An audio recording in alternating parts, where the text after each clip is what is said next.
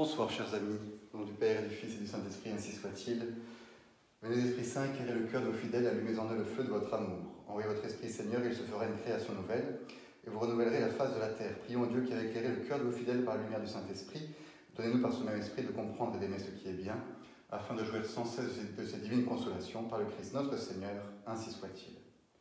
Je vous salue Marie, pleine de grâce, le Seigneur est avec vous. Vous êtes bénie entre toutes les femmes, et Jésus, le fruit de vos entrailles, est béni. Sainte Marie, Mère de Dieu, priez pour nous pauvres pécheurs, maintenant et à l'heure de notre mort, ainsi soit-il. Saint Thomas d'Aquin, priez pour nous. Saint Tropez de Pise, priez pour nous. Au nom du Père et du Fils et du Saint-Esprit, ainsi soit-il.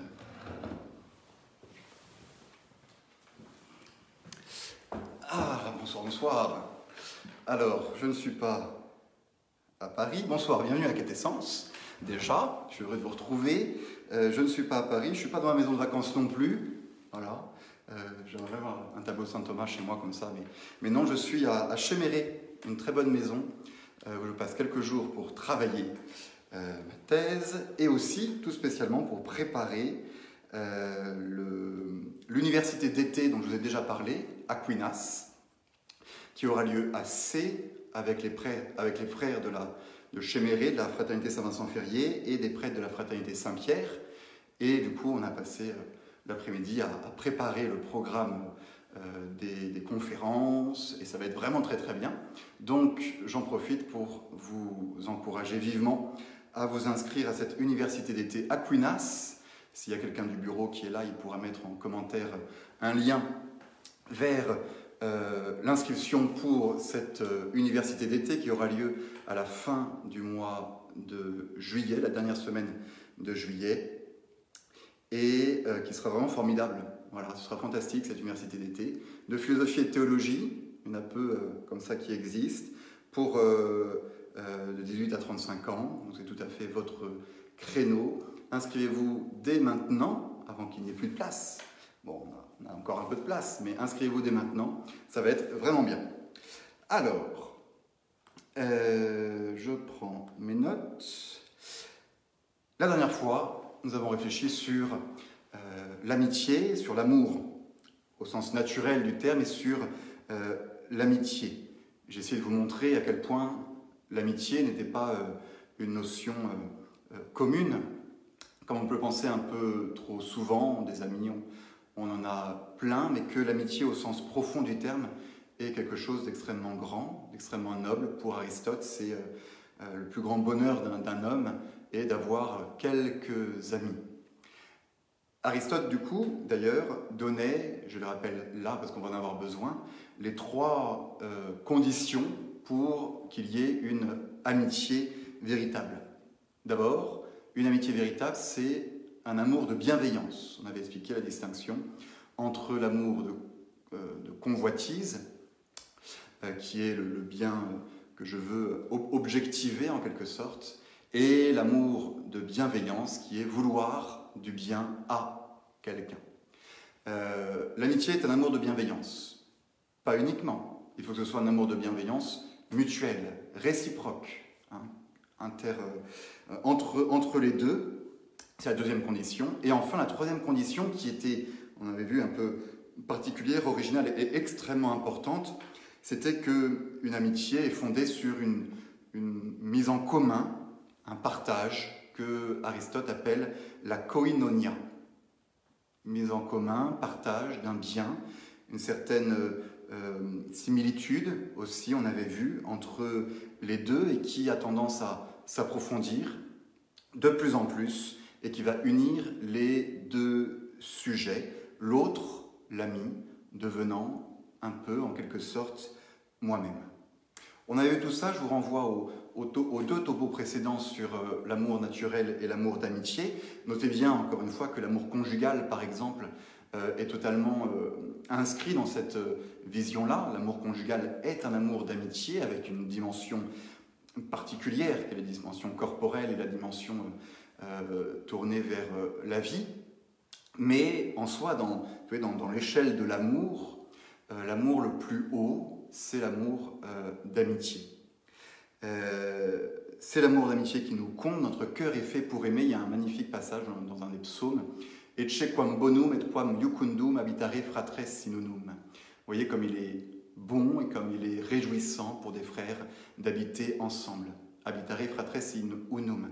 Cette idée de, de l'unité, de la mise en commun, du partage de la vie est au cœur de l'amitié. Nous sommes faits pour aimer, nous sommes faits pour être aimés. Et le bonheur pour les anciens passait par la vertu, c'est vrai, mais aussi spécialement par euh, l'amitié.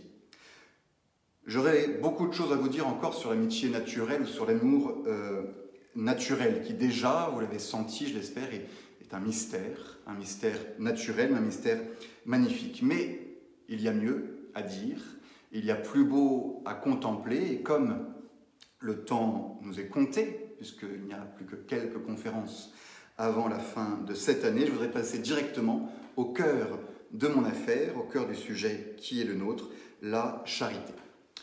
Petit euh, point d'attention avant d'aborder la charité pour euh, elle-même.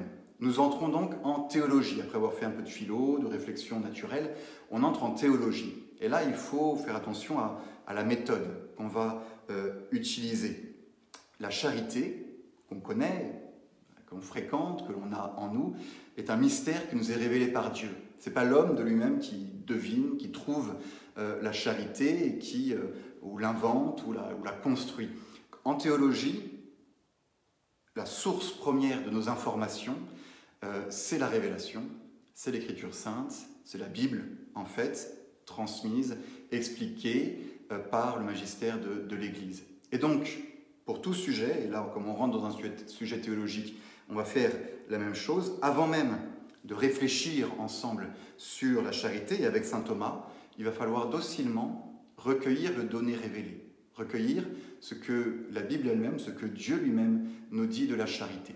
C'est extrêmement important, ça semble assez, normal, assez naturel, mais malheureusement cette étape-là est sautée beaucoup trop souvent et euh, on fait euh, parfois de la théologie fiction dans laquelle on, on prend des, concepts qui font partie de notre foi et on les fabrique, on les remodèle, un peu avec euh, nos présupposés euh, humains, et on en oublie que, avant tout, tout ce qu'il y a dans la foi, c'est Dieu qui nous l'a dit, et nous le recevons docilement, et ensuite nous l'expliquons. Et pour la charité, c'est très très important, puisque euh, beaucoup de, problèmes ou d'erreurs sur la, sur la charité viennent du fait que on est parti de l'amour humain, et on s'est dit, la charité, c'est un amour humain, et donc on, transforme ça, on le met en Dieu, on, fait des, petites, euh, des petites équivalences, et on arrive à des, choses qui sont, qui sont fausses, qui sont très dangereuses même pour la foi, parce qu'on a oublié que la charité, certes, on va la mettre en rapport avec l'amour humain, avec l'amitié, vous allez le voir, mais avant tout, c'est Dieu. Dieu est charité, Dieu est amour, et ça, euh, c'est un mystère. C'est extrêmement mystérieux. Et du coup, pour arriver à dire des choses dessus, eh ben, on va aller humblement regarder ce que Dieu dit de lui, ce que Dieu dit de son amour et de la manière dont fonctionnent les relations d'amour qu'il veut avoir avec nous. Et après, on pourra euh, réfléchir, mettre en ordre et, approfondir cette, euh, cette dimension merveilleuse. On arrive vraiment dans, le sujet le plus, le plus beau de toute la théologie, de toute la foi, de tout le mystère euh, euh, chrétien. Dieu est amour. Euh, l'amour est au cœur de, l'évangile, de la révélation. C'est une révélation. Et j'espère vous faire partager un petit peu les, beautés spirituelles de, la, de, la, charité pour que après on puisse les méditer et essayer d'en vivre toujours plus. Hein, la charité est réellement au cœur de la vie chrétienne. Alors que nous dit l'Évangile? Que nous dit la, révélation, particulièrement le Nouveau Testament, puisque si Dieu est amour, il a toujours été amour, c'est vraiment dans, dans le Nouveau Testament qu'il se révèle en tant que tel à travers euh, les évangiles, le discours du Christ et les épîtres, notamment celle de Saint Paul et celle de, Saint Jean, évidemment. On va commencer d'ailleurs par, par Saint Jean. On apprend d'abord que la charité, c'est ce qu'il y a en Dieu. Vous voyez, on ne part pas de nous, quand on parle de la charité, euh, on part de Dieu et on va se rendre compte que la source de toute charité, c'est Dieu lui-même. 1 euh, Jean 4, 7, 8, Bien-aimés, aimons-nous les uns les autres, puisque l'amour, agapé, est de Dieu. Celui qui aime est né de Dieu et connaît Dieu. Celui qui n'aime pas n'est pas connu de Dieu, car Dieu est amour. C'est la phrase très connue. Euh, Dieu est amour, agapé, traduit par caritas euh, dans la Vulgate. On avait expliqué hein, les différents termes du mot amour en grec. C'est le cœur. L'amour agapé est de Dieu. Et si nous nous aimons les uns les autres, c'est parce que, avant tout, Dieu est amour. Donc la charité euh, chrétienne, la charité entre nous, ne va pouvoir s'expliquer que par rapport à quelque chose qui est euh, en Dieu et qui nous est révélé. Le mystère de l'agapé réside dans le cœur de Dieu. C'est ça qui en fait un mystère immense, insondable, dont nous n'aurons jamais fait le tour et que nous découvrirons toujours plus en plus sur terre et, enfin au ciel quand nous verrons Dieu euh, face à face. Et c'est ça qui distingue radicalement la charité chrétienne, agapée, de l'amour naturel dont on a parlé depuis deux, deux séances, tout comme l'ordre surnaturel, l'ordre des mystères intimes de Dieu qui nous sont inaccessibles et qui nous sont révélés, est distinct de l'ordre naturel qu'il y a euh, sur cette terre ici-bas. L'agapé divin, c'est en Dieu un amour gratuit, sans cause. On avait dit, hein, Dieu euh, n'aime pas les créatures parce qu'elles sont aimables, mais Dieu aime les créatures, donc elles deviennent aimables. C'est l'amour de Dieu qui est créateur de la bonté qu'il y a sur cette terre, à la différence de nous qui aimons naturellement les choses parce qu'elles sont euh, aimables. Notre amour a une certaine cause, tandis qu'en Dieu, c'est le pur don, le pur choix, la pure libéralité divine. Il est amour, il a décidé d'aimer, il a décidé de créer. L'amour de Dieu n'est pas une réponse à l'amabilité, à la bonté des créatures, mais il en est la cause. Donc, dès le début, on voit bien que l'amour en Dieu n'est que un don. C'est quelque chose qui euh, descend de Dieu. En ceci consiste son amour, continue Jean dans son épître, 1 Jean 4, 10. Ce n'est pas nous qui avons aimé Dieu, mais c'est lui qui nous a aimés et qui a envoyé son Fils en victime de propitiation pour nos péchés. Et un peu plus loin, Jean nous dit, Quant à nous, aimons puisqu'il nous a aimés le premier. Prior dilexit nos. Cette phrase est extrêmement importante. Prior dilexit nos, c'est lui qui nous a aimés le premier et donc nous aimons. La preuve de cet amour que Dieu a eu pour nous, elle se manifeste d'une manière euh, ultime dans le plan de, la rédemption. Là, je vous renvoie Romains, l'épître de Saint Paul aux Romains, au chapitre 5, alors que nous n'étions encore capables de rien, le Christ, au temps fixé par Dieu, est mort pour les impies que nous étions. Accepter de mourir pour un homme juste, c'est déjà difficile, dit Saint Paul. Peut-être quelqu'un s'exposerait-il à mourir pour un homme de bien. Mais la preuve que Dieu nous aime, c'est que le Christ est mort pour nous, alors que nous étions encore pécheurs. Et dans tout le mystère de la, croix, c'est véritablement l'amour qui illumine euh, toutes ces décisions divines de donner son Fils pour qu'il meure euh, pour nous. Voici à quoi nous avons connu l'amour. Celui-là a offert sa vie pour nous et nous. Nous devons aussi offrir notre vie pour nos frères en 1 Jean 3, 16. Encore une fois, c'est l'amour de Dieu qui est la cause ensuite de notre réponse euh, d'amour. C'est par amour que Dieu va jusqu'à la fin. C'est cette magnifique introduction euh, de tout le discours de la scène en Jean 13. Ayant aimé les siens qui étaient en ce monde, il les aima jusqu'à la fin. C'est la, la, raison, si vous voulez, de tout ce qui va se passer euh, après. Le motif prochain du sacrifice, c'est parce que le Christ aime les hommes.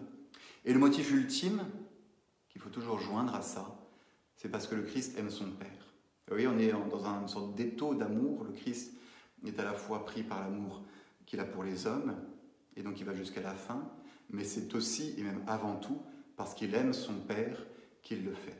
C'est ce qui conclut le discours de la scène, deux chapitres plus loin.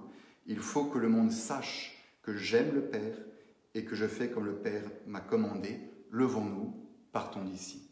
Et c'est le début de, euh, de l'agonie du Christ. C'est cette grande révélation que Dieu est amour et la passion du Christ en est à la fois la preuve éminente et la conséquence ultime. C'est l'amour qui explique tout cela, cette charité qu'il y a en Dieu. Bref, ça c'était pour le premier point, c'est vraiment essentiel de le comprendre. On ne comprendra jamais rien à la charité si on ne comprend pas qu'il s'agit avant tout d'une réalité divine, de quelque chose qui est en Dieu avant d'être en nous. C'est Dieu qui nous aime en premier, prior dilexit nos. Donc quand on parle de, de charité euh, sur cette terre, de charité entre les chrétiens, on ne peut pas, on ne peut absolument pas découper ou séparer cette charité entre les chrétiens de cet amour Dieu euh, nous donne. Et vous verrez que ça a des conséquences très importantes pour la compréhension de la charité. Cette charité, nous dit l'Évangile, nous dit euh, Saint Paul en fait, elle est ensuite, elle déborde de Dieu en quelque sorte, parce que Dieu est amour, son aide c'est d'aimer, et elle déborde ensuite sur nous comme un don gratuit. Romains 5, 5, l'amour de Dieu, c'est toujours la charité hein, dont on parle bien sûr, l'amour de Dieu a été répandu dans nos cœurs par le Saint-Esprit qui nous a été Elle est un don spécial, euh, nouveau et euh, gratuit. Avec la charité et déposée dans le cœur des croyants, hein, puisqu'il faut la foi pour avoir la charité, on en a, déjà parlé, une nouvelle façon d'aimer, si vous voulez, une nouvelle façon d'aimer, euh, autre que l'amour naturel. il faudra toujours faire attention à distinguer entre l'amour naturel que j'ai pour les êtres humains qui m'entourent et l'amour surnaturel que je vais avoir pour eux. C'est toujours délicat, puisque sur le plan naturel, on a des amis, on a des affections, puis on a des antipathies, des gens qui nous sont moins, et puis on a des ennemis même, sur le plan naturel. Tandis que sur le plan surnaturel, il y a un frère de chez qui, se moque de moi. Tandis que sur le plan surnaturel, euh, eh bien, on va pouvoir aimer nos ennemis. Vous voyez, cette contradiction, cet apparent paradoxe, aimer vos ennemis, eh bien, sur un plan naturel, on ne va pas avoir spécialement d'affection pour eux, mais pour un motif autre, un motif nouveau, qui va être la charité, je vais pouvoir aimer mon ennemi. Et on verra petit à petit hein, toutes les conséquences de ces deux niveaux d'amour dans l'être humain, amour naturel et amour de charité. Euh, cette charité étant déposée vers nous, qu'est-ce qu'elle va faire en nous? On continue à lire euh, le Nouveau Testament. Elle va d'abord se tourner vers Dieu. Hein, ce qui est très beau dans la charité, c'est que Dieu nous donne son amour pour que nous, nous lui donnions, pour que nous lui rendions. C'est un don que Dieu fait en nous de son amour, de sa charité, qui n'a d'autre but que euh, d'être rendu et en échange du don de Dieu, nous allons pouvoir aimer Dieu tel euh, qu'il est. Si quelqu'un aime Dieu, agapé ton theon, il est connu de Dieu, dit Saint Paul en 1 Corinthiens 8, 3 encore une fois, fondamentale. La charité, c'est d'abord et avant tout aimer Dieu. Et on verra comment euh, toutes ces choses se mettent en place, puisque euh, on aime les autres en quelque sorte. Après, dans un second temps, on ne peut pas séparer l'amour des autres de l'amour de Dieu, la charité envers les autres de la charité envers Dieu, mais il y a quand même un, ordre, une, ordination. C'est d'abord Dieu que j'aime et c'est les autres à travers Dieu que je vais pouvoir euh, aimer. Aimer Dieu de charité, nous dit Saint Jean, continue à creuser l'évangile, ça consiste principalement à demeurer en lui, avec lui. Préserver l'union que provoque l'amour mutuel. Et le moyen le plus excellent de demeurer en Dieu, nous dit Saint Jean encore, c'est de garder ses commandements. Là, on pourrait faire euh, une année de catéchisme sur, sur ce thème-là. J'en ai déjà un petit peu parlé, mais de comprendre que euh, observer les commandements de Dieu, toute la morale chrétienne, euh, découle de l'amour. Est un commandement d'amour, nous dit Saint Jean. Celui qui garde ses commandements demeure en Dieu et Dieu en lui, et nous savons qu'il demeure en nous par l'Esprit qu'il nous a donné. Si quelqu'un m'aime, il gardera ma parole. On est sur un thème euh, extrêmement important pour saisir que toute la morale chrétienne, l'observance de la règle, que Dieu a inscrite dans notre cœur, mais aussi qu'il a traduite dans la Bible, découle ou doit découler euh, du commandement de l'amour, de l'idée principale de l'amour. La charité est déposée dans nos cœurs, elle nous pousse à aimer Dieu d'une manière nouvelle, on va essayer de la détailler tout à l'heure, et à travers Dieu, elle nous conduit à aimer les autres d'une manière nouvelle, pas simplement à les aimer humainement en tant que chrétien, mais à les aimer de charité, avec cet amour que Dieu a déposé dans le cœur. C'est-à-dire aimer Dieu, aimer les autres, pardon, comme Dieu euh, les aime. C'est euh, Saint Jean. Je vous donne un commandement nouveau. Aimez-vous les uns les autres. Oui, comme je vous ai aimé, aimez-vous les uns les autres. Et ce lien, on va essayer de l'expliquer, intrinsèque entre la charité qu'on a envers Dieu et la charité qu'on a envers les autres est tellement fort que si nous n'aimons plus un de nos frères de charité, nous ne pouvons pas dire que nous aimons Dieu de charité. Et ça, Saint Jean, euh, dans son épître, l'affirme très clairement. Si quelqu'un dit qu'il aime Dieu et qu'il n'aime pas son frère, il est un menteur. Donc, la charité, a, une fois qu'elle est en nous, elle a deux objets, on va dire. Dieu d'abord, nos frères ensuite, les hommes ensuite. On va essayer de montrer comment tout ça est lié. Et c'est tellement lié que si on supprime l'un des deux, l'autre meurt aussitôt. On ne peut pas avoir de charité envers Dieu si on n'a pas de charité envers nos frères. On ne peut pas avoir de charité envers nos frères si on n'a pas de charité envers Dieu. Tout cela va ensemble pour des raisons que saint Thomas va expliquer magnifiquement. Cette charité, elle constitue dans, le Nouveau Testament un lien d'unité. Et vous voyez comment on va être amené petit à petit à parler d'amitié. D'amitié qui construit cette unité, cette union entre tous les êtres qui s'aiment de charité. Donc normalement, entre Dieu et tous les hommes, le projet divin, le magnifique projet divin, c'est de se constituer euh, un peuple uni par les liens de la charité et qui vont partager une même chose qui va être euh, la vie divine. C'est ce qu'on appelle le corps mystique euh, du Christ, dont le principe unificateur, le ciment, si vous voulez, c'est la charité. Tout le plan divin est de déposer la charité dans le cœur des hommes pour euh, s'unir à lui et unir entre eux tous les hommes qu'il aime. Et c'est des thèmes qu'on ressort pas mal aujourd'hui. Hein, l'unité entre les hommes, la fraternité entre les hommes. Le grand problème, euh, pour avancer un peu sur ce que je voulais vous dire tout à l'heure, c'est que euh, bien souvent, on essaye d'établir une sorte de fraternité minimale entre les hommes sans ce principe unificateur qui est l'amour de Dieu. Si Dieu n'est pas au cœur de la charité qu'on a pour les autres, si Dieu n'est pas la raison d'aimer les autres, alors nous n'aimons pas les autres de charité. Nous les aimons d'un amour naturel, et c'est très bien. On va appeler ça la solidarité, de la gentillesse, de la bonté, toutes ces valeurs naturelles qu'on ne va certainement pas critiquer. Mais si on sort Dieu de l'équation, et, si on sort Dieu de la place qui, qui est la sienne, qui doit être du coup la première place, alors tout le reste s'écroule. Et toute cette unité qu'on cherche à construire entre nous n'est plus une unité chrétienne. C'est une unité autre, mais ce n'est plus une unité chrétienne, ce n'est plus une unité de charité, et l'Église n'en a que faire de cette unité, de cette fraternité entre les hommes qui ne serait pas euh, polarisée par, l'amour de Dieu. Et donc l'Église doit, constamment se souvenir et, se rappeler que euh, une charité réelle entre les hommes commence par essayer de diriger tous les hommes vers l'amour de Dieu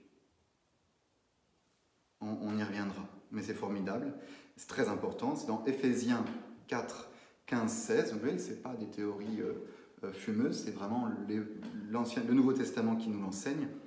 Au contraire, en vivant dans la vérité de l'amour, c'est ça la vérité de l'amour, euh, c'est un amour bien ordonné vers Dieu, nous grandirons pour nous élever en tout jusqu'à celui qui est la tête, le Christ. Et par lui, par le Christ, aucune cohésion, aucune unité n'est possible, en tout cas dans le plan divin, ou n'est voulu dans le plan divin, si elle exclut le Christ. Par lui, dans l'harmonie et la cohésion, Tout le corps poursuit sa croissance grâce aux articulations qui le maintiennent, selon l'énergie qui est la mesure de chaque membre. Ainsi le corps se construit dans l'amour. Et voyez comment cette même phrase, le corps se construit dans l'amour, cette idée d'harmonie ou de cohésion, change complètement de sens ou de valeur selon qu'on met Dieu comme étant le ciment de cette cohésion ou, pas. Ou pas. Dans l'un, on est dans la vision chrétienne de la charité, dans l'autre, on est dans une solidarité humaine qui est juste naturelle et qui, serait mauvaise si elle excluait Dieu volontairement. Attention. Hein. Vouloir construire une unité en enlevant Dieu, alors là c'est pire qu'une erreur, c'est démoniaque. C'est démoniaque et on pourrait, euh, je vous avais dit, hein, dans, tous les, dans tous les grands récits de fin du monde, pour euh, parler un peu de fin du monde en ce moment, c'est amusant, euh, que ce soit dans, Benson, le maître de la Terre, ou, ou dans Soloviev, à chaque fois, le, le projet mis en place, c'est une cohésion des hommes, une sorte de fraternité universelle, euh, de laquelle Dieu a été, euh, a été éjecté. Eh bien, c'est une singerie, je crois démoniaque, de ce projet divin qui veut s'agréger tous les hommes dans une communion d'amour dont il est le centre et le bien commun. Prenons bien garde à ces fausses euh, charités qui, parfois, en fait, peuvent éloigner les gens de Dieu. On en arrive à un résumé magnifique qu'on trouve dans Éphésiens 5. Oui, cherchez à imiter Dieu comme ses enfants bien-aimés et suivez la voie de l'amour, peripatetai en agapé en grec, à l'exemple du Christ qui nous a aimés et s'est livré lui-même pour nous. Et enfin, un passage très connu de Jean 15, Saint Jean est quand même l'apôtre de la charité, comme le Père m'a aimé, moi aussi je vous ai aimé, demeurez dans mon amour. Si vous gardez mes commandements, vous demeurerez dans mon amour, comme moi j'ai gardé les commandements de mon Père, et je demeure dans son amour. Je vous dis cela pour que ma joie soit en vous et que votre joie soit parfaite. On verra comment Saint Thomas explique que la joie est le véritable fruit euh, de la, de la charité. Mon commandement le voici, aimez-vous les uns les autres comme je vous ai aimé. Il n'y a pas de plus grand amour que de donner sa vie pour ceux que l'on aime. Vous êtes mes amis, et voilà le mot est, lancé. Vous êtes mes amis si vous faites ce que je vous demande. Je ne vous appelle plus serviteur, car le serviteur ne sait pas ce que fait son maître. Je vous appelle mes amis, car tout ce que j'ai entendu de mon Père, je vous l'ai fait connaître. Ce n'est pas vous qui m'avez choisi, hein, c'est encore le thème de ce n'est pas vous qui m'avez aimé le premier, c'est moi qui vous ai choisi et établi afin que vous alliez et que vous portez du fruit et que votre fruit euh, demeure. Condensé euh, euh, admirable de Saint Jean sur ces, rapports de, l'amour. Alors il y aurait plein, d'autres choses à dire sur euh, euh, la, charité dans l'Évangile, l'hymne à la charité de, 1 Corinthiens évidemment, la parabole du bon samaritain. On va s'arrêter là pour le commentaire de l'Écriture sainte et on reverra ces textes régulièrement au cours de nos prochaines séances. Je voudrais maintenant passer, après avoir recueilli ensemble l'enseignement une cœur de l'enseignement de, de, l'Évangile et des Épîtres sur la charité, euh, passer à la théologie à présent. Maintenant qu'on a tout ça, on va essayer de le, mettre en place et on va se tourner, bien entendu, comme d'habitude, vers Saint Thomas. Euh, dans la Seconda Secundae, question 23, article 1. On va voir que cet article-là. Euh, parce qu'il va, va, récapituler tout ce qu'on a vu depuis deux séances et essayer de le mettre euh, dans la charité. La première question que se pose Saint Thomas lorsqu'il réfléchit à la charité, c'est celle-ci. La charité est-elle une amitié? Alors, en soi, ce n'est pas tout à fait nouveau de faire un lien entre charité et amitié. On vient de voir dans le texte de Saint Jean qu'il y a une certaine notion d'amitié. Ce qui est tout à fait nouveau et exceptionnel dans la pensée de Saint Thomas et qui n'avait jamais eu lieu avant, c'est que Saint Thomas va euh, définir la charité par une amitié. Il va oser dire que la charité entre Dieu et nous n'est rien d'autre qu'une euh, amitié. C'est le premier tous les théologiens à l'affirmer de cette manière. Et comme pour beaucoup de choses, hein, saint Thomas est, précurseur dans beaucoup de domaines. Et depuis, et depuis on n'a pas, pas trouvé mieux. On n'a pas trouvé mieux.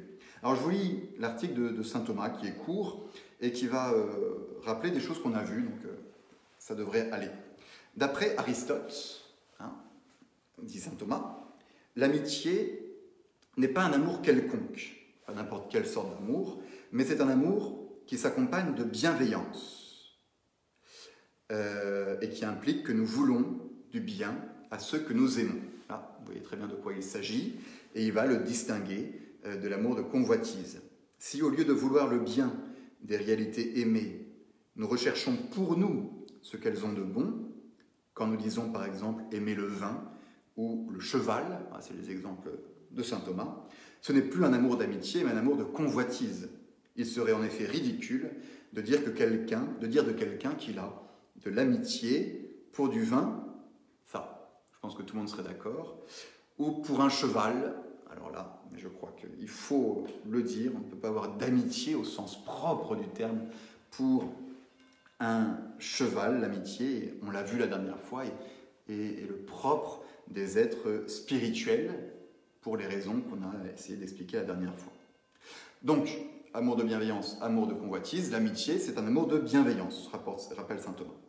Et il continue, vous voyez, il fait que répéter Aristote pour le moment. Hein. Cependant, la bienveillance ne suffit pas pour constituer l'amitié. Il ne suffit pas que j'aime de bienveillance quelqu'un pour qu'il soit mon ami. Il faut de plus qu'il y ait réciprocité d'amour, voyez, on le revoit, car un ami est l'ami de celui qui est lui-même son ami. Ça, c'est pour la réciprocité.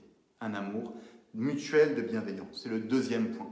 Et le troisième point, or, une telle bienveillance mutuelle est fondée sur une certaine communication, la fameuse koinonia d'Aristote, et c'est celle-là. Et c'est là-dessus que saint Thomas va appuyer pour dire qu'il peut y avoir une amitié entre Dieu et nous, parce qu'il peut y avoir un partage entre Dieu et nous. Ce qu'Aristote ne pouvait pas savoir en fait parce qu'il n'avait pas la révélation.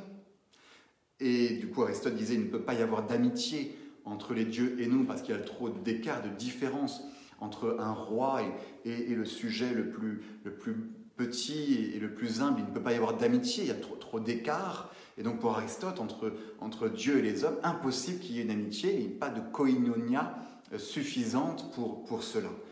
Et il avait raison au point de vue naturel, on ne peut pas euh, imaginer cela. Et c'est là que la révélation vient nous renseigner sur quelque chose d'inattendu, d'inespéré, euh, de totalement nouveau, euh, d'inaccessible pour nous. Dieu veut nous faire partager quelque chose avec lui. Et c'est cette koinonia nouvelle, ce plan divin que Dieu a pour l'homme, qui fait qu'on va pouvoir parler d'une amitié. Voilà ce que dit saint Thomas. Puisqu'il y a une certaine communication de l'homme avec Dieu, une koinonia, du fait que Dieu nous rend participants de sa béatitude, alors il y a une certaine amitié, une amitié qui se fonde sur cette communication.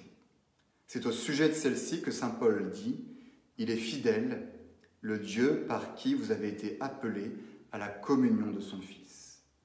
Il est donc évident, dit saint Thomas, conclut saint Thomas, que la charité est une amitié de l'homme pour Dieu. Vous voyez, l'élément déterminant, c'est cette idée euh, de la, koinonia, la koinonia, la, communication qui va y avoir entre Dieu et nous, qui n'est rien d'autre que le partage de euh, la, vie, euh, la vie divine. Le fait que Dieu veut nous transmettre sa vie par participation, qui veut nous faire entrer dans son bonheur éternel qu'est lui-même, dans sa béatitude, fait que il peut y avoir, et il y a, entre Dieu et l'homme, une véritable amitié. Alors faites bien attention, la charité comme amitié, ça n'est pas euh, j'aime le bonheur que Dieu me propose. Alors on serait dans l'amour de convoitise pur, où la seule chose qui nous intéresse en Dieu, c'est ce bonheur qu'il veut nous donner. Non, attention. La charité, ce n'est pas non plus j'aime Dieu parce qu'il a prévu de me rendre heureux. Hein, ce sera un amour encore assez intéressé. Non, ce que dit saint Thomas, c'est que la charité, c'est cette union, cette communion euh, qui se met en place entre Dieu et moi par le fait que Dieu veut me faire partager sa vie à lui. Dieu me veut me faire rentrer dans son amour. il y a d'abord, si vous voulez, si on reprend un petit peu tout ça, il y a d'abord un amour en Dieu, qu'on peut même appeler une amitié en Dieu lui-même. Hein, d'ailleurs, quand, on nous révèle que Dieu est charité, euh, il n'est pas charité que envers nous. Avant tout, il est charité en lui-même, et c'est entre les trois personnes de la Sainte Trinité qu'il y a cet amour mutuel de bienveillance, euh, fondé sur la communication euh, d'un bien qui n'est autre que Dieu lui-même, le partage de la vie intime de Dieu et qui comble les personnes divines de toute éternité d'un bonheur et d'une béatitude euh, absolue. L'amitié, au sens le plus, le plus, le plus suprême, c'est ce qui se passe en Dieu. Et elle est synonyme de bonheur éternel. Et Dieu veut me faire rentrer dans cette même vie, m'introduire dans le commerce intime des trois, devenir mon ami, c'est-à-dire atteindre un partage, un commerce avec lui. Et c'est révélé, je, je, c'est fou. En fait, quand on, est habitué maintenant, et c'est malheureux qu'on y soit trop habitué, mais en, termes, en réalité, c'est fou de s'imaginer que Dieu veut faire de moi son ami et que son projet est qu'il y ait une amitié entre Dieu et moi. C'est ce que dit euh, Saint Paul en 1 Corinthiens 1.9. Vous êtes appelés d'une vocation, un choix libre de Dieu, dans la compagnie, et en grec c'est koinoniam, de son Fils. En latin, ils ont traduit ça par societatem. La charité est donc une amitié divine, et elle est illustrée dans tout l'Évangile par euh, toutes les images possibles et imaginables de, liens d'amitié qu'il y a sur la terre. L'image la plus fréquente qui revient, pour essayer d'expliquer, bah, vous voyez, là on va balbutier parce qu'on est devant quelque chose qui, est immense, qui est le terme de notre vie, qui est le projet ultime que Dieu a pour nous, euh, qui nous dépasse complètement, être l'ami de Dieu, partager sa vie, mais quelle est cette vie? Ben, On n'en sait trop rien, sinon que c'est extraordinaire que c'est le bien absolu qui se propose à nous. Et donc, Dieu, pour essayer de, nous faire comprendre ça, a pris des images de joie amicale qu'on a sur la terre, de proximité, d'intimité qu'il y a sur la terre, pour nous dire que ce sera un peu comme ça euh, au ciel. Et d'abord, dans le domaine de la famille, l'amitié familiale, le partage d'une vie, le partage d'un repas, d'une maison, des biens ou d'un héritage, avec cette magnifique, euh, euh, ce magnifique passage dans, l'Apocalypse, chapitre 3. Voici que je me tiens à la porte et que je frappe. Si quelqu'un entend ma voix, il ouvrira. Je souperai avec lui et lui avec moi. C'est de Dieu qu'on parle. Hein. je souperai avec lui et lui avec moi. En Saint Jean, il a habité parmi nous. Dans la Bible, j'établirai ma demeure en eux. Et une des images aussi qui revient très souvent, cette idée du partage d'héritage. Tout ce qui est au Père est au Fils, et nous sommes les héritiers du Père. Vous êtes fils et donc héritier, co-héritier du Christ. Tout ce que Dieu a, il veut nous le donner, par participation. C'est ça, la charité.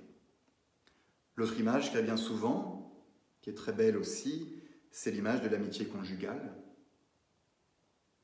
Comme l'épouse, ornée, pardon, euh, préparée par Dieu, on pense à tout le, cantique des cantiques, à la parabole des vierges, euh, à toutes ces histoires, des, toutes ces, paraboles des, noces, hein, qui essayent, voyez, de nous faire euh, pénétrer par des choses qu'on connaît un peu plus et qu'on éprouve cette terre, la joie de l'amitié, euh, de la proximité entre, dans une famille, de l'amitié, de, l'amour conjugal, ces choses qui nous, qui nous épanouissent, qui nous rendent tellement heureux déjà sur la terre.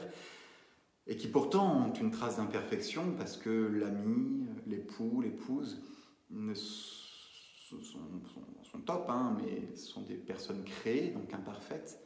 Et là, Dieu essaye de passer par là, c'est très pédagogique de sa part, pour essayer de nous faire imaginer ce que peut être euh, cette, cette vie, ce partage intime qu'on va avoir avec lui, qui n'est autre que la, que la charité. Et l'amitié tout court, on l'a dit tout à l'heure, hein, Yam non dicam vos servos, je ne vous appelle plus serviteurs, mais euh, amis. Avec le thème aussi qui revient très souvent de, de la connaissance, cette intimité de connaissance. Vous voyez, une amitié commence à partir du moment où, où, on nous remarque, où on a été mis un peu à part des autres, vous voyez, euh, parmi, parmi la masse, euh, on a attiré l'attention ou quelqu'un a attiré notre attention et, on veut, lui, le, connaître un peu plus et avoir avec lui une relation privilégiée. C'est ça qui distingue l'amitié de toutes sortes de relations euh, humaines, ce côté privilégié de connaissance intime. Et eh bien, dans l'Évangile, dans l'Apocalypse, encore une fois, il y a cette expression avec euh, un passage que j'aime beaucoup de la pierre que Dieu donne à l'élu sur laquelle est écrit un nom que seul celui qui reçoit la pierre connaît, euh, et avec tout ce thème de, connaître Dieu ou de ne pas le connaître. Et on a le, pendant négatif de cette, connaissance intime qui est le cœur de la charité dans la parabole des vierges, des vierges folles qui, euh, n'étant pas prêtes pour l'heure du rendez-vous, arrivent euh, devant la porte close et le Christ qui leur dit cette parole terrible, en vérité, je ne vous connais pas. Ah, pour, pour euh, l'amitié est fondée sur cette connaissance, cette euh, connaturelle entre les deux, entre les deux amis, qui fait qu'ils se devinent l'un l'autre, qu'ils euh, qu'ils se connaissent par cœur et qu'ils ne font presque plus, plus qu'un, c'était ce qu'on a vu la dernière fois. Et bien, cette réalité-là, cette réalité-là de l'intimité personnelle du saint avec Dieu euh, n'est autre que, la charité. Euh, cette communication, ce partage de vie a commencé déjà. Si nous sommes en état de grâce, nous sommes dans l'amitié avec Dieu, et il y a quelque chose de Dieu qui est en nous et qui fonde une communion. C'est la grâce, n'est autre qu'une participation à la nature divine, nous dit euh, Saint Paul. Et c'est le début de l'amitié. C'est le début de la charité. Et cette charité va grandir, l'intimité va croître de plus en plus. Nous allons nous connaître de plus en plus avec Dieu, ne pas pouvoir nous passer l'un de l'autre de plus en plus, comme avec une amitié qui croît et qui grandit, jusqu'à l'union parfaite, aussi parfaite qu'elle le peut, dans la distinction des personnes, toujours. L'amitié ne, ne supprime pas la, distinction des personnes. Il n'y a pas, pas qu'une seule personne à la fin, il y en a deux, mais qui sont unis de manière extrêmement forte, et ça, ce sera le, paradis. Vous voyez, on balbutie, on essaye de dire des choses sur ce projet de Dieu à partir de ce qu'on connaît nous, euh, et c'est magnifique. C'est magnifique. Voilà. Euh, ce qu'il faut bien comprendre là quand même, c'est à quel point tout ça, cette amitié que Dieu nous propose, euh, n'est pas naturelle, mais surnaturelle. Et parce qu'il y a, on a un peu parlé la dernière fois, il y a en tout homme une capacité d'aimer Dieu.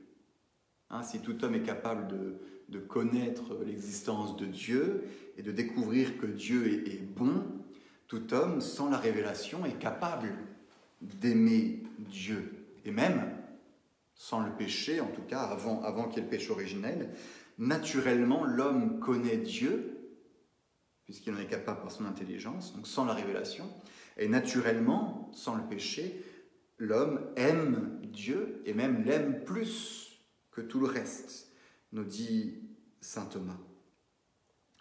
Euh, et en retour, Dieu nous aime. Ça, c'est le cas. Mais à ce niveau-là, simplement naturel, d'un attrait particulier pour, pour la divinité, pour Dieu, on ne peut absolument pas parler d'une amitié. Parce qu'il n'y a pas, sans la grâce et par la révélation, cette communication qui est la base de toute amitié. Et dans l'amour naturel de Dieu, la distance est tellement grande entre moi et Dieu que je ne peux pas prétendre de moi-même à cette similitude.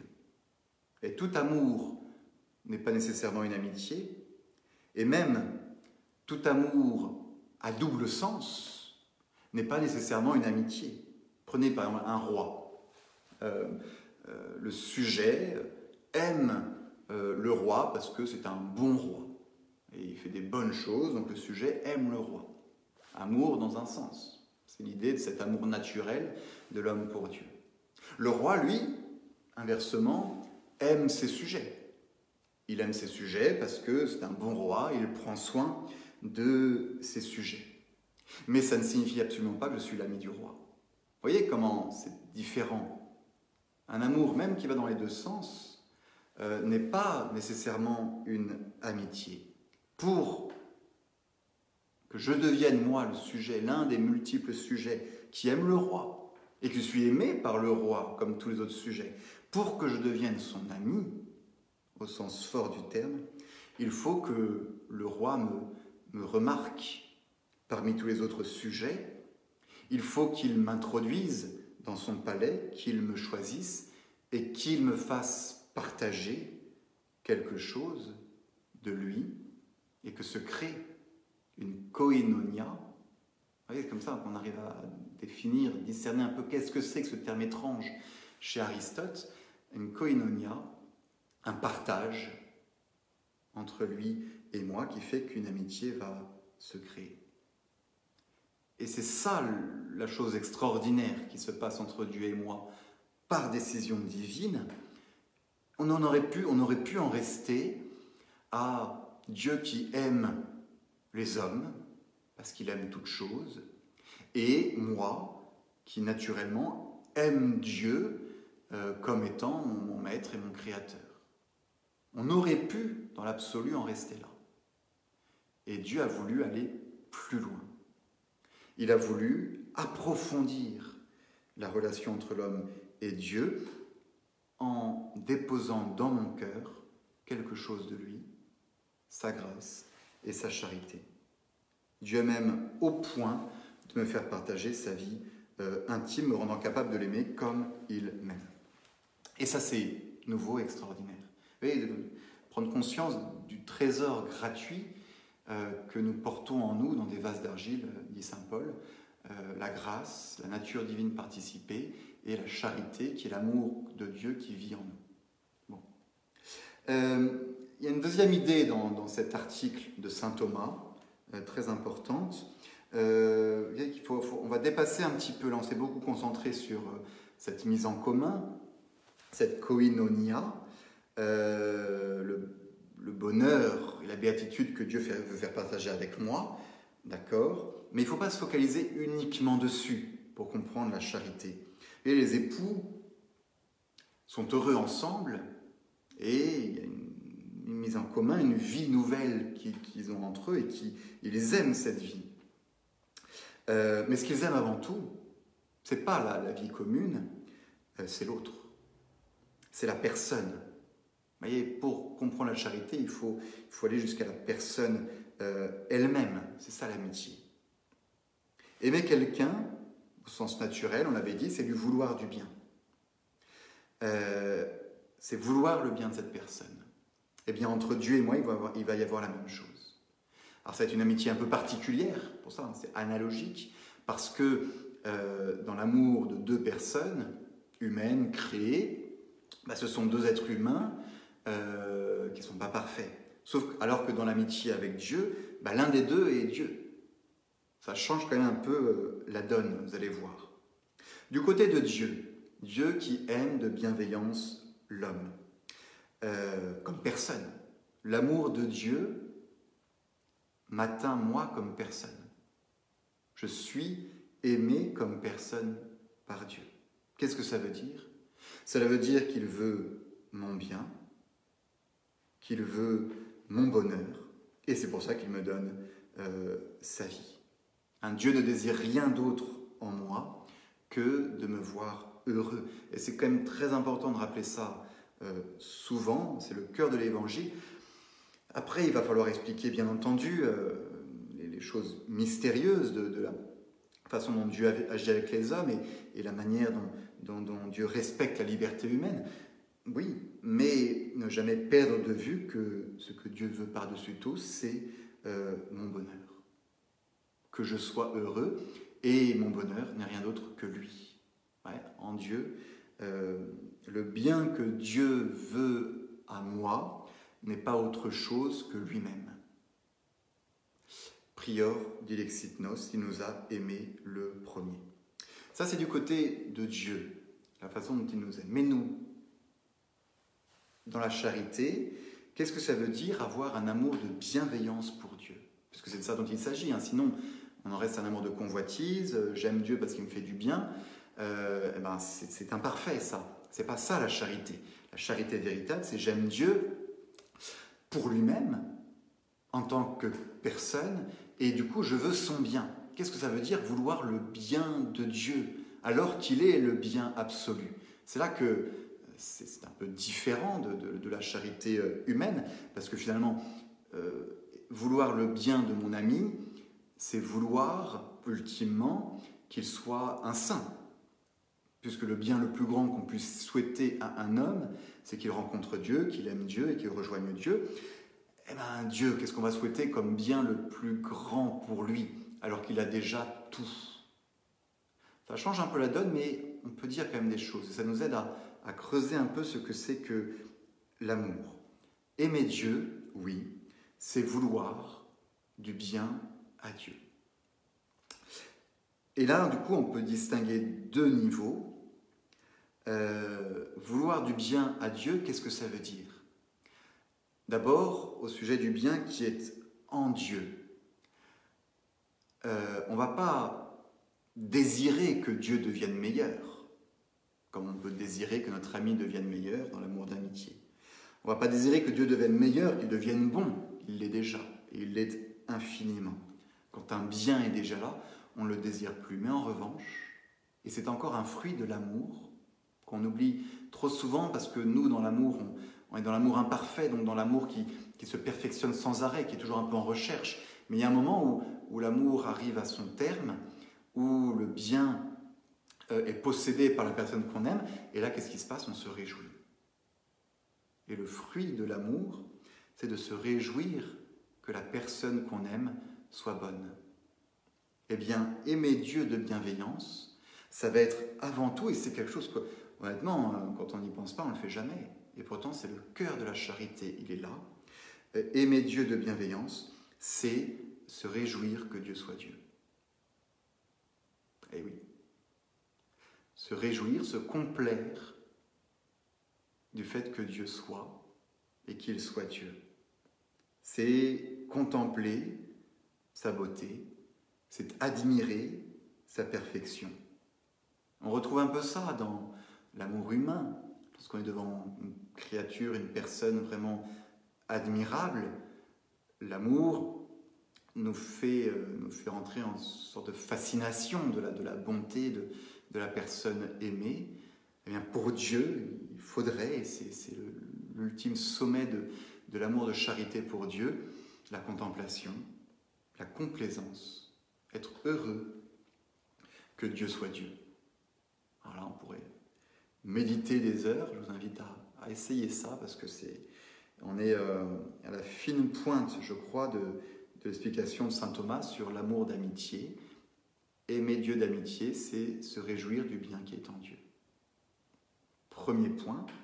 Et deuxième point, euh, il y a des biens qui sont pour Dieu et qui ne sont pas, entre guillemets, qui ne sont pas encore à Dieu. Euh, eh bien, aimer Dieu d'amitié, le deuxième mouvement, si vous voulez, de la charité de l'homme pour Dieu, ça va être de vouloir que tout soit à Dieu. Ça va être ce désir profond que tout, que l'honneur, le règne, l'obéissance et la gloire, que tout lui revienne qu'il soit reconnu, qu'il soit loué, qu'il soit glorifié, que tous l'aiment. Aimer Dieu profondément, et là on est dans quelque chose d'essentiel dans la charité euh, chrétienne, parce qu'on est dans, tout à l'heure on était dans la complaisance, de la contemplation, là on est dans quelque chose de plus actif.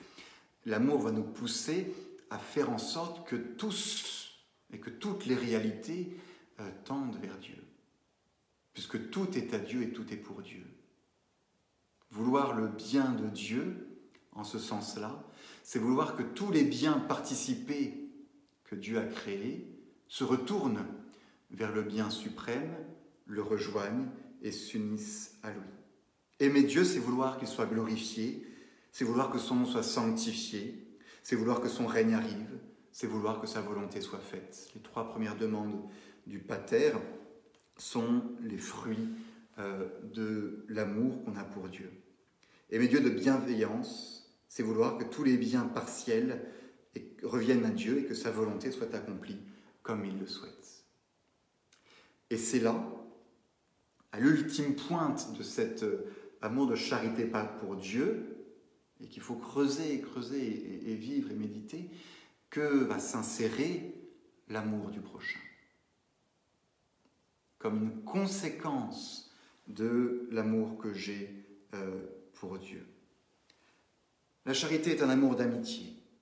L'amour que j'ai pour Dieu me pousse à vouloir le bien de Dieu. Or, et c'est ça qui est fou, le bien de Dieu, c'est d'avoir des amis. Le bien de Dieu, ce que Dieu veut profondément comme son bien, c'est que les hommes partagent sa vie. Le bien de Dieu, c'est d'aimer et d'être aimé, c'est de communiquer son amour à moi, certes, et ça me concerne en premier lieu. Dieu, ce bien de Dieu, c'est mon bien, à moi, certes, mais aussi à tous les hommes. Et il faut se rendre compte que le, désir et le bien de Dieu, que je lui veux parce que je, je prétends être son ami, bah, c'est que tous les hommes soient son ami. Et vous voyez comment, comment tout ça se, se, se relie aussi si j'aime Dieu, si vraiment je suis dans l'amitié et la communion avec Dieu, je vais vouloir nécessairement ce que Dieu veut. Que les autres hommes, moi, en effet, et je vais faire le bien parce que j'aime Dieu, pour euh, essayer de conserver, d'entretenir cette amitié qui est son bien et qui est le mien, mais que les autres aussi entrent dans cette communion d'amour avec lui. Et vous voyez comment exclure de la charité un seul des participants de cette future communion de béatitude, exclure de ma charité un seul homme, c'est détruire la charité, puisque c'est aller contre le bien de Dieu qui veut que tous ces hommes soient ses amis. C'est s'exclure soi-même de cette communauté dans laquelle je dois rentrer, dans laquelle tous les autres sont appelés à rentrer. Refuser qu'un homme entre dans ce partage d'amour que Dieu veut, ces actes, dans cette amitié, ce corps mystique, encore une fois, c'est ne plus vouloir le bien de Dieu, c'est ne plus l'aimer d'amitié pour lui-même, mais c'est peut-être aimer Dieu juste pour moi, jalousement, et là on quitte l'amour d'amitié, ou pire, c'est ne plus l'aimer du tout. Et vous voyez comment, en théologie chrétienne, l'amour de charité pour mes frères et pour le monde entier découle nécessairement de l'amour que j'ai pour Dieu. J'aime Dieu, donc je veux que son plan se réalise. Vous voyez comment l'amour d'amitié passe par Dieu en premier, comme étant le point de concentration de mon amour, et à travers Dieu se répand sur tous les autres hommes. S'étend à tous ceux qui sont les amis de Dieu ou qui peuvent le devenir. Et on aura les deux cas, on verra ça les prochaines fois. Hein. Qui dois-je aimer d'amitié? Qui est mon prochain? Grande question. L'amour de charité s'étend à tous ceux qui sont amis de Dieu en acte actuellement, tous ceux qui aiment Dieu et que Dieu aime d'amitié, tous ceux qui aiment Dieu d'amitié, ou en puissance, tous ceux qui peuvent encore aimer Dieu d'amitié, c'est-à-dire s'adresser à tous les hommes sur cette terre, aux hommes du purgatoire et au sein du ciel. Même s'ils sont actuellement ennemis de Dieu, les pécheurs, ou même s'ils sont actuellement mes ennemis, pour des raisons multiples et variées, tant qu'ils peuvent devenir les amis de Dieu, alors le plan de Dieu est qu'il les aime d'amitié et qu'il veut, qu'il les aime d'amitié, il les aimera toujours, mais qu'il veut, s'ils acceptent, s'ils acceptent, qu'une amitié se crée entre eux deux. Nous devons souhaiter, par amour pour Dieu, qu'ils deviennent amis de Dieu à cause de l'amour que nous avons pour Dieu. Voilà. Donc notez bien, dès maintenant, il y reviendra régulièrement, cet ordre de la charité qui est fondamental et tellement bouleversé aujourd'hui. C'est Dieu d'abord qui est la raison absolue d'aimer Dieu. J'aime Dieu parce qu'il est Dieu, il est le bien absolu, et qui est la raison absolue d'aimer les autres. On aime les autres pour Dieu. Quelqu'un qui n'aime pas Dieu ne peut pas avoir de charité pour ses frères, et on aime les autres pour qu'ils aient Dieu. Et je conclurai là-dessus, parce que j'ai un peu dépassé. Euh, c'est le plus grand bien qu'on peut souhaiter aux autres. Aimer Dieu de charité, c'est vouloir que cet autre, aimer l'autre de charité, c'est vouloir que cet autre rencontre Dieu. Ainsi, vous voyez comment les, contradictions euh, apparaissent. Aimer l'autre, euh, être charitable avec les gens en les laissant pécher, en les laissant s'éloigner de Dieu, ce n'est pas les aimer de charité. Aimer l'autre en le laissant dans l'erreur ou dans l'ignorance, ce n'est pas l'aimer de charité. Aimer l'autre euh, en tolérant euh, le mal qu'il fait à lui-même et à Dieu, ce n'est pas l'aimer de charité. Il n'y a pas de plus grande charité que d'introduire quelqu'un dans la vérité. Hein, on avait déjà vu cette phrase. Euh, parce que le bien de mon frère, et vous voyez comment c'est animé par la charité, il faut que ça le soit. Pas par une justice ou par une, envie de, reprendre les autres, de s'estimer meilleur que les autres, mais le chrétien, profondément, parce qu'il aime Dieu véritablement, est animé et, et, ému sans arrêt par cette idée euh, centrale, le bien de mon frère, c'est qu'il aille au ciel. Le seul vrai bien que je peux désirer à mon frère, c'est qu'il connaisse Dieu, qu'il devienne l'ami de Dieu et qu'il aille au ciel. Le bien de mon frère, ce n'est pas qu'il soit euh, heureux sur cette terre, qu'il se porte bien, euh, qu'il ne euh, soit pas trop importuné par, mes, par mes remarques, qu'il ne soit pas malade. Ça, ce sont des biens partiels. Il est tout à fait louable de souhaiter des biens partiels à mon frère, mais l'aimer pour de vrai, comme un chrétien, c'est vouloir qu'il aille au ciel. Et telle est la motivation unique de l'Église. Si l'Église est experte en charité, ou l'a été, si l'Église a ouvert sans arrêt des, orphelinats, des hôpitaux, des écoles, si l'Église s'est spécialisée dans le soin des malades et des pauvres, c'est pour que, à travers ces œuvres de charité, les hommes puissent rencontrer Dieu et elle se, porte à tous les hommes parce que tous les hommes sont appelés à être les amis de Dieu. Une charité qui ne serait pas animée par le désir de faire connaître Dieu d'une manière ou d'une autre, après chacun sa méthode, ne serait pas une charité. Elle serait au mieux un amour naturel si euh, on, a, on, a, juste oublié la dimension divine. Elle serait pire une singerie de la charité si on voulait volontairement exclure Dieu de cet amour qu'on a pour l'autre. Les deux, l'amour de Dieu et l'amour du prochain, sont inextricablement euh, liés entre eux. Euh, je vais m'arrêter là. J'ai eu cette citation d'Aristote qui, maintenant qu'on a, dit ces choses-là, peut-être évoquera quelque chose pour nous. Rien n'est autant le propre de l'amitié que de vivre avec euh, l'ami. Voilà véritablement ce qu'est la charité, une vie avec Dieu qui commence maintenant,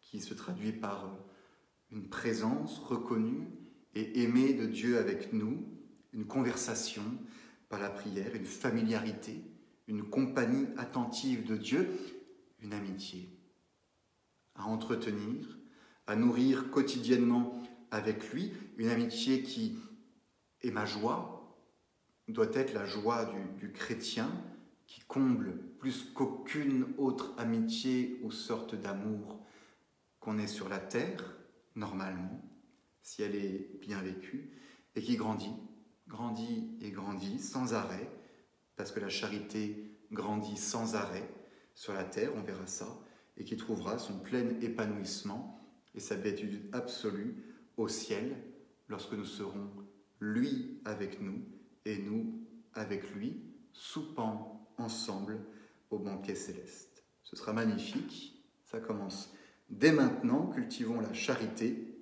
on approfondira toutes ces choses-là la prochaine fois. Merci chers amis pour votre patience. Euh, J'ai juste noté qu'on s'est arrêté ici, je n'ai pas pu tout terminer. Et je vais pouvoir répondre maintenant à vos questions si vous en avez. Alors, je vais regarder là. Ah, j'ai perdu. Euh, je vais le retrouver. Facebook. N'hésitez pas à poser vos questions. Le topo est fini. Normalement, euh, normalement il y en a un euh, lundi prochain. Je serai en vacances, mais moi je verrai. Normalement, normalement, il y en aura quand même. Euh, et je vais essayer de trouver les questions. Le voilà. Alors, ça, c'est pas ça. Tiens, c'est nouveau, ça. C'est complètement différent maintenant.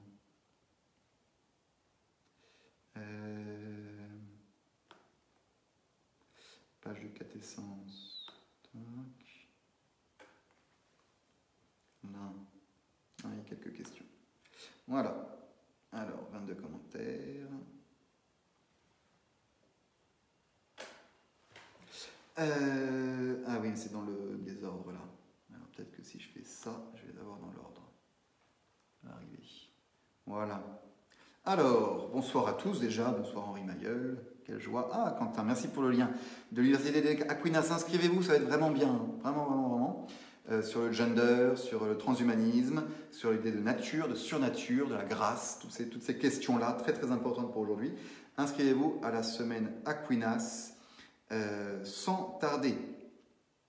Bonsoir Isabelle, bonsoir Philippe, bonsoir Yves, bonsoir Domiti, bonsoir Véronique, bonsoir Hugo, bonsoir Missy. J'ai mis mon masque et je suis à un mètre de distance de mon écran. C'est bien, c'est bien, ce sont les nouvelles consignes pour, euh, depuis Saint-Eugène, vous avez raison. mais moi je ne l'ai pas là, c'est pas bien. Alors, Nina, bonsoir Yolène.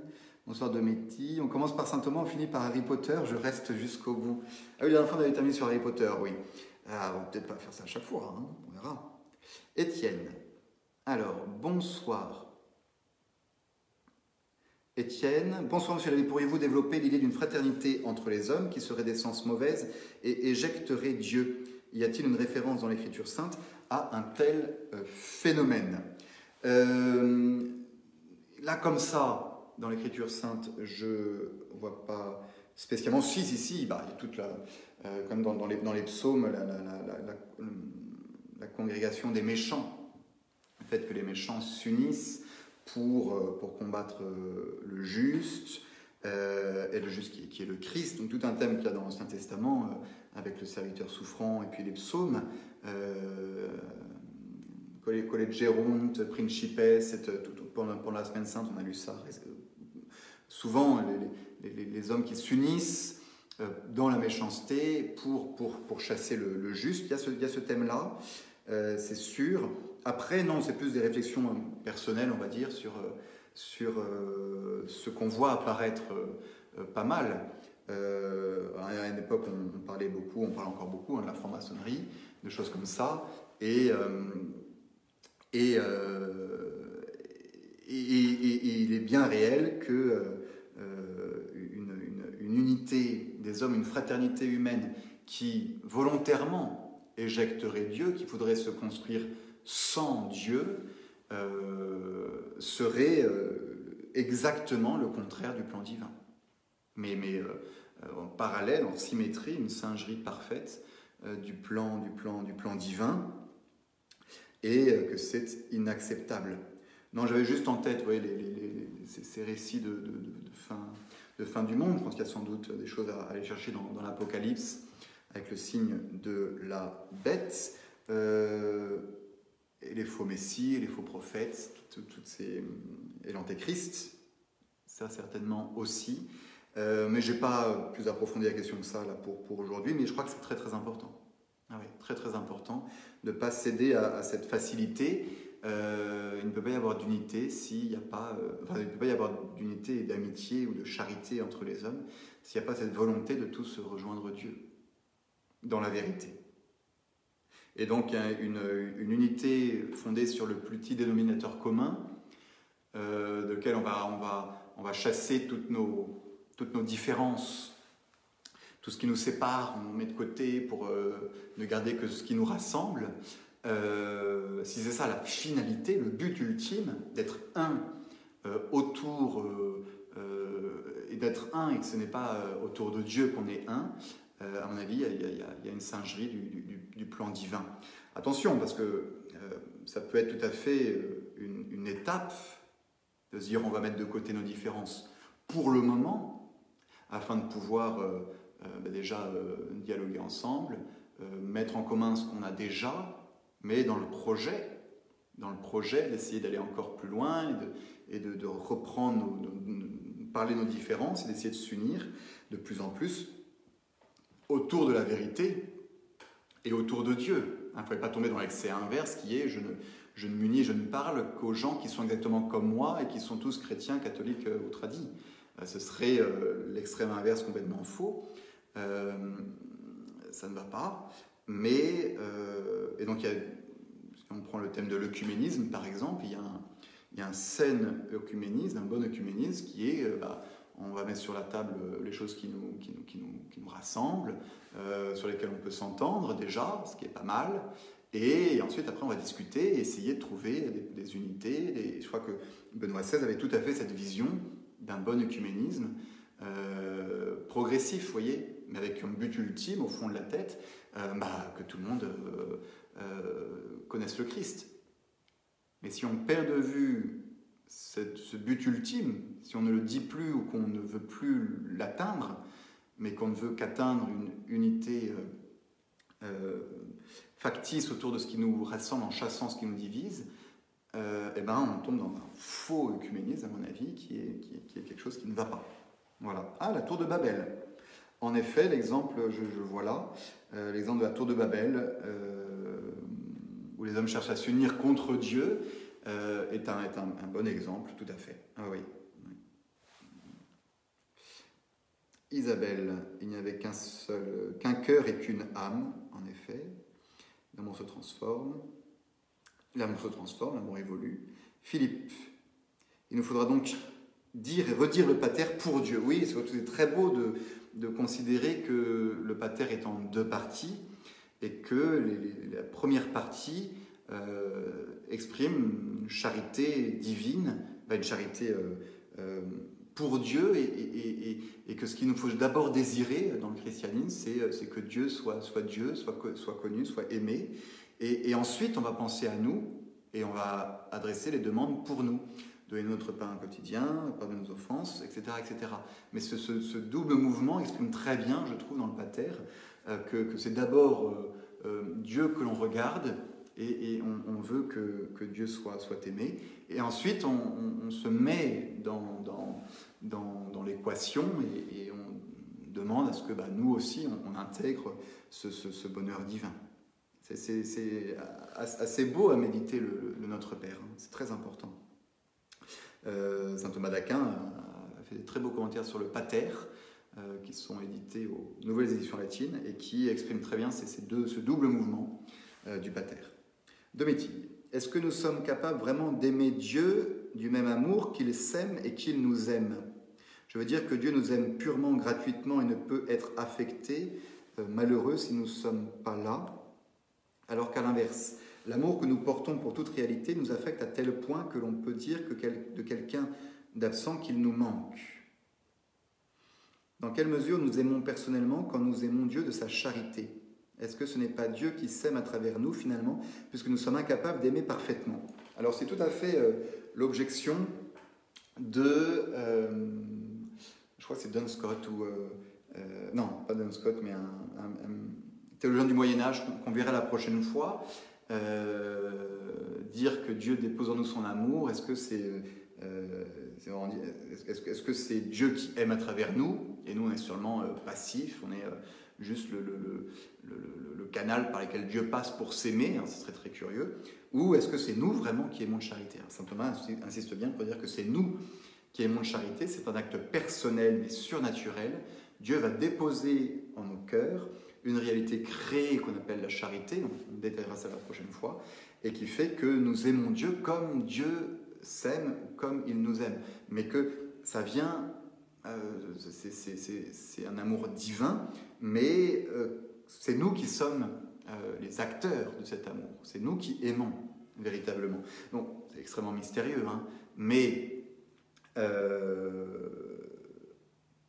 en réalité, je crois qu'il faut le dire, hein, l'image qu'une parcelle, un morceau de, l'amour de Dieu se détache et vient en nous, c'est une image, on va essayer de, l'expliquer, mais il y a quelque chose de, cela qui fait qu'on peut vraiment dire euh, comme le Père vous a aimé, Voilà. Et comme le Père vous a aimé. Donc l'Écriture, en tout cas, dit bien que nous sommes capables vraiment d'aimer Dieu du même amour qu'il s'aime et qu'il nous aime.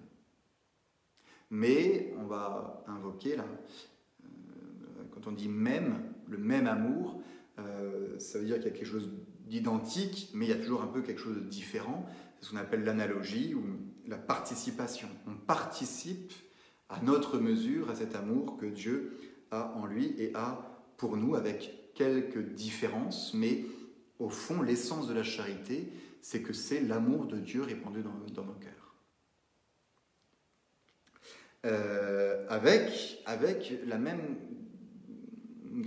gratuité. Euh, bon, on approfondira, on approfondira la prochaine fois. Voilà, si vous le voulez bien. Dominique, mais la question est excellente. Tiffaine. Comment savoir que l'on aime ou pas les autres d'un amour de charité, si l'on considère qu'il ne s'agit pas d'un amour sensible? Je vais garder la question pour la prochaine fois. Il faut qu'il me reste des choses à dire pour les prochains topos, et on ira dans le concret, en effet, de bah, comment aimer les autres de charité et euh, comment euh, distinguer euh, l'amour de charité de l'amour naturel. Je vais la garder. Euh, comment aider les autres à discerner ou éviter le mal sans que cela devienne rébarbatif? Est-ce toujours notre rôle de leur signaler? Alors, rébarbatif, c'est pas toujours notre faute si c'est rébarbatif, c'est souvent la faute de celui qui reçoit et qui reçoit mal le reproche que l'on fait. Je dirais qu'en effet, on est sur des sujets euh, euh, délicats. Euh, pourquoi est-ce que je fais ce reproche à, cette personne Et donc c'est toute la question de la correction fraternelle que saint Thomas étudie dans le traité de la charité et que l'on verra en détail. sinon, allez lire directement chez saint Thomas. je ne sais pas si je l'ai. non, parce que j'ai travaillé sur autre chose tout à l'heure. Mais dans les questions qui suivent la, question sur la charité, les questions 20, 20 à 30, il a, il a toute une question sur la, correction fraternelle, quelles sont les, conditions pour corriger son frère, euh, pour faire nos remarques. Euh, et puis, je crois que tout est dans la manière. Je pense que les, les couples, les gens mariés, euh, sentent par l'expérience comment aider l'autre à devenir meilleur ou, les parents avec leurs enfants, euh, en se disant bah, le but quand même c'est qu'ils comprennent et que ça fonctionne. Le but n'est pas de, simplement ça y est je l'ai dit donc euh, c'est bon j'ai fait mon travail j'ai dit à la personne qui était dans l'erreur. Non, agir par charité c'est désirer profondément que la personne change et donc réfléchir à la meilleure manière pour le lui dire. Ça va, changer, ça va dépendre des personnes, euh, des situations. C'est la vertu de prudence qui va être invoquée. Et puis, je crois surtout le, le don du Saint-Esprit, du conseil. Et donc, la meilleure chose à faire, sans doute, puisque on parle de charité et donc de quelque chose de divin en nous, c'est d'invoquer le Seigneur et le Saint-Esprit pour nous aider à trouver les mots, euh, pour euh, aider les gens à devenir meilleurs sans que euh, ça devienne rébarbatif. Mais on est vraiment dans du cas par cas, c'est difficile de, donner des généralités. Voilà, voilà les amis, c'est surtout ça. je vais la garder, l'autre question, je vais la garder pour la prochaine fois, Tiffen. Euh, euh, et celle de Domitil aussi. Voilà, moi j'avais ça comme commentaire. Un immense merci, un grand merci d'avoir suivi cela, malgré euh, les circonstances un peu compliquées. Et on se retrouve la semaine prochaine, peut-être, si j'ai le courage de faire un topo depuis ma maison de vacances, visiter un peu la France avec moi. Et, sinon, dans deux semaines. Mais je pense qu'il y aura quelque chose la semaine prochaine. Voilà, merci à vous d'avoir suivi et euh, à très bientôt. Au revoir.